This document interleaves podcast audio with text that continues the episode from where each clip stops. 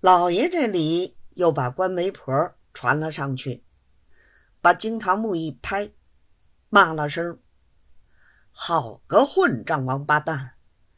我老爷把重要贼犯叫你看管，你胆敢将他凌虐致死，到我这里，谅你也无可抵赖。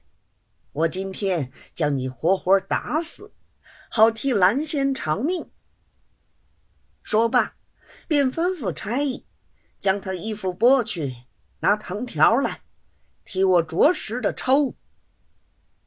两边衙役答应一声，立刻走过七八个四狼如虎的人，伸手将媒婆衣服剥去，只剩的一件布衫，跪在地下瑟瑟抖个不了。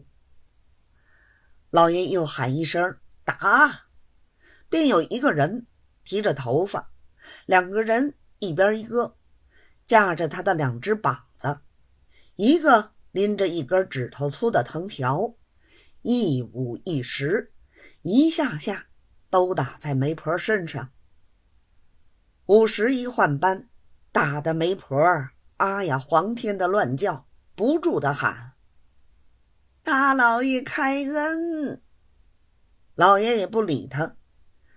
看着一口气打了整整五百下，方才住手。